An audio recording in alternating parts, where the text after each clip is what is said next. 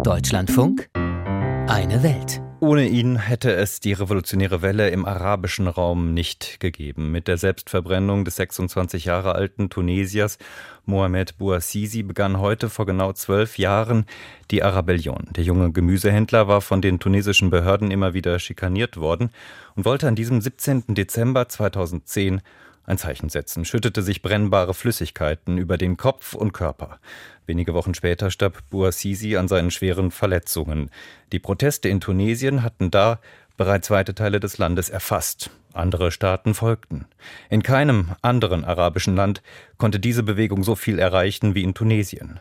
Doch der demokratische Aufbruch ist mittlerweile auch hier an sein Ende gekommen. Dunja Sadaki berichtet.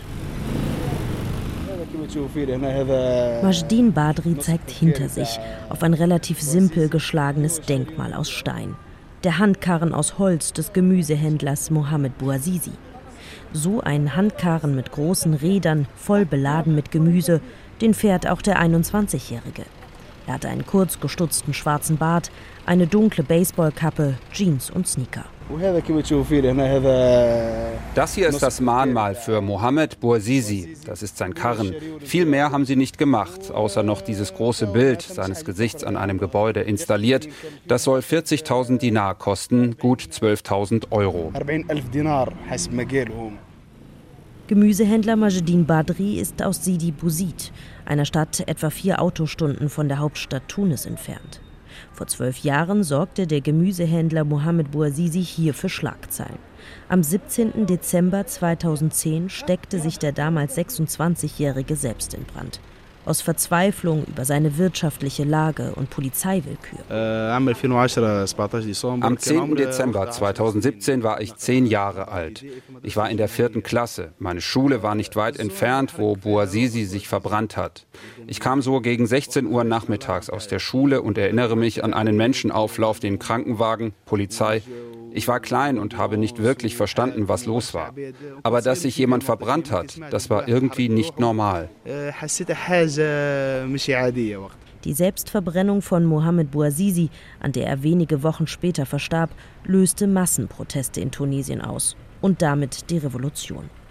Was von der in Sidi Bouzid geblieben ist, frage ich, nicht viel, sagt Majdin. Das hat eine Katastrophe hier ausgelöst. Die Leute in Sidi Bouzid haben wirklich gelitten. Es gibt immer noch kein gutes Krankenhaus, keine Arbeit. Die Arbeitslosigkeit hat zugenommen, die Analphabetenrate. Immer mehr Kinder brechen die Schule ab. Es gibt viele große Probleme hier. Wir haben von der Revolution nicht profitiert. Das Einzige ist, dass man seitdem reden kann. Doch ein Mensch, der redet, aber kein Geld hat, nicht arbeiten kann, sich nicht weiterentwickeln kann, wie soll man denn da leben? Die Revolution hat tiefe Spuren hinterlassen, aber wir haben nichts gewonnen. Die Erwartungen an die Zeit nach der Revolution haben sich nicht erfüllt. Viele in Sidi Bouzid sagen sogar, sie wünschen sich die Zeiten vor der Revolution zurück, zu ihrem Ex-Diktator Ben Ali. Grund dafür ist die wirtschaftliche Situation. Am Morgen, an dem ich Majedin treffe, sagt er, er habe 15 Dinar verdient. Das sind knapp 5 Euro. Den Monat über habe er quasi überhaupt nicht gearbeitet. Seinen Freunden gehe es ähnlich. Vor zwölf Jahren war noch alles billig, nicht so wie heute. Die Leute hatten noch Geld und der tunesische Dinar war stark. Aber jetzt fällt der und das Leben wird immer teurer. Deswegen hat auch Majedin versucht, schon zweimal nach Europa zu gelangen, heimlich über das Mittelmeer. Zweimal ist er gescheitert, einmal, weil die Motoren den Geist aufgegeben haben, das andere Mal, weil der Schlepper mit dem Boot gar nicht erst aufgetaucht sei. Es nochmal versuchen will er nicht, sagt er, seiner Mutter und den Geschwistern zuliebe. Es ist alles eine Frage des Geldes. Wenn ich das hätte, würde ich gerne ins Ausland gehen, aber am liebsten auf eine reguläre, organisierte Art und Weise. Nicht nochmal so ein Risiko. Meine Mutter hat damals geweint und das Haus geputzt, weil sie dachte, die Leute würden vorbeikommen, um zu kondolieren. Sie dachte, ich wäre tot, denn mein Telefon war zweieinhalb Tage ausgestellt.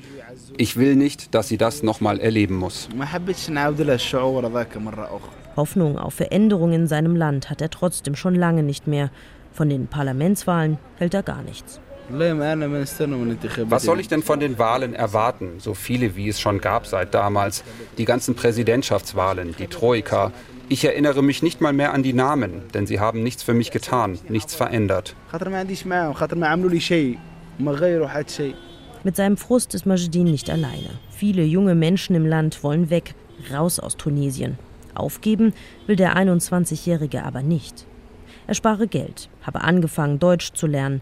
Mit Videos aus dem Internet erzählt er, während er ein kleines, mit akribisch säuberlich geschriebenen deutschen Vokabeln vorzeigt. Ein und 90, 90. Majidin will seine Zukunft selbst in die Hand nehmen. Von seinem Staat erwartet er keine Unterstützung.